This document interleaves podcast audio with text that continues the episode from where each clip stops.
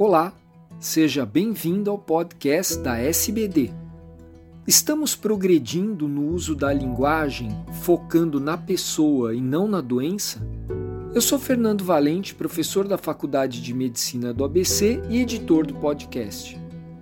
Esses programas contam com a participação de grandes diabetologistas brasileiros. Confira os dados apresentados no último congresso da ADA e acesse o guia de atualização de linguagem para diabetes, obesidade e outras condições crônicas não transmissíveis.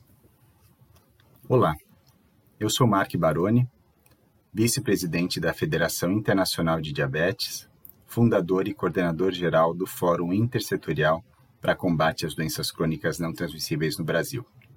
Hoje comentarei um painel apresentado durante o Congresso da American Diabetes Association de 2022, painel este de número 929, e o título Person First Language in Diabetes and Obesity Scientific Publications.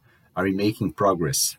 Em tradução livre, linguagem com a pessoa em primeiro plano nas publicações científicas sobre diabetes e obesidade. Estamos progredindo?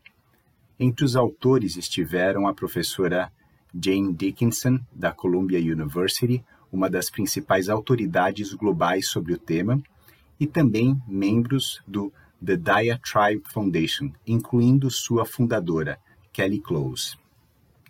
Muito bem, então, na introdução, os autores já trazem as seguintes informações. O uso da linguagem da condição em primeiro plano, como, por exemplo, diabético obeso pode influenciar negativamente a motivação dessas pessoas e favorecer o estigma. E dizem, várias sociedades profissionais endossam o uso da linguagem da pessoa em primeiro plano, por exemplo, pessoa com obesidade, pessoa com diabetes. Com isso, o objetivo desse estudo foi explorar até que ponto os artigos acadêmicos com foco em diabetes ou em obesidade usam a linguagem com foco na pessoa. E esse é um tema de grande interesse para nós, porque o Fórum DCNTs lançou neste ano um guia, o primeiro guia em português, exatamente sobre esse assunto. Então, um guia com atualização de linguagem para que profissionais eh, da área médica, da área da saúde, como da área da comunicação, possam aí fazer o uso dos termos é, mais atuais para essa relação, tanto com a pessoa com uma condição crônica de saúde, como para falar sobre pessoas com condições crônicas. Muito bem, retornando ao painel que foi apresentado, os métodos é, que foram usados foi busca através do PubMed de artigos publicados entre 2011 e 2020 e esses artigos foram categorizados então como pessoa em primeiro plano, condição em primeiro plano ou ambos. Foram apenas incluídos artigos em português, com seres humanos e é, com o abstract disponível.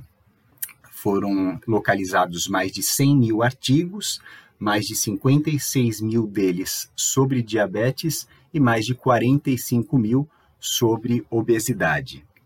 Aí então, sobre os resultados, eh, em relação a diabetes, 42,8% desses artigos usavam a linguagem com foco na pessoa, enquanto 40,1% com o foco na condição e 17,2% ambos, então misturando tanto a pessoa em alguns momentos como a condição em outros. Então, muito parecido aí, né? Então, eh, podemos ver que quase um, metade, metade do, do uso, né, do, do foco, então, é, na pessoa ou na condição ou essa mistura.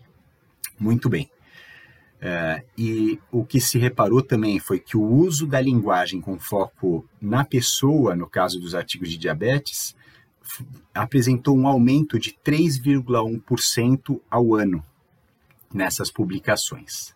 Em relação à obesidade, o cenário é um pouco diferente. Então, 99,3% dos artigos, portanto, quase a totalidade, usando a linguagem com foco na condição e não na pessoa. Apenas 0,5% com o foco na pessoa e 0,2 fazendo uma mistura e usando em ambos.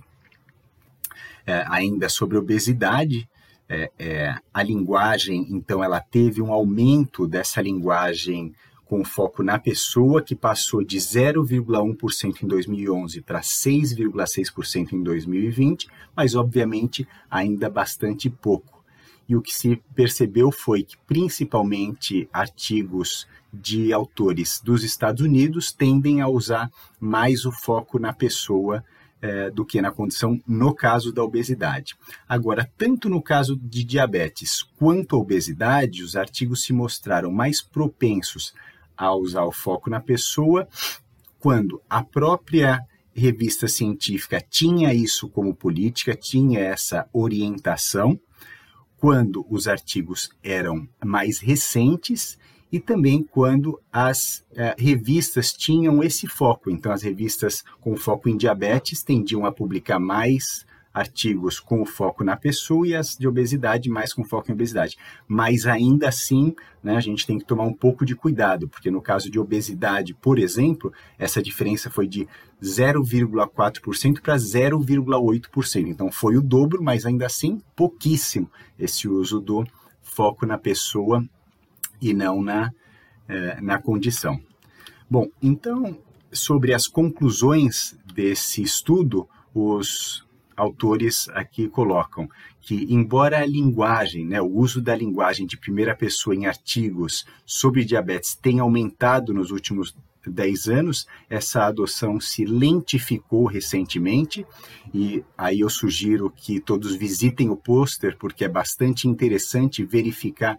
Ali estão os gráficos de diferentes revistas que se pode acompanhar essa é, diferença entre o uso de uma linguagem, né, de um tipo de linguagem e outro entre os anos.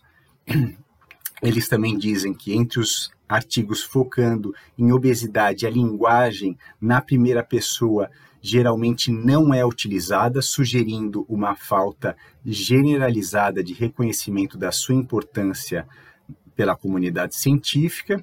E uma frase que se destaca nesse painel é, diz o seguinte: na última década, a linguagem centrada na pessoa foi usada em cerca de metade dos artigos sobre diabetes e em menos de 1% dos artigos sobre obesidade. Concluo por aqui. Muito obrigado.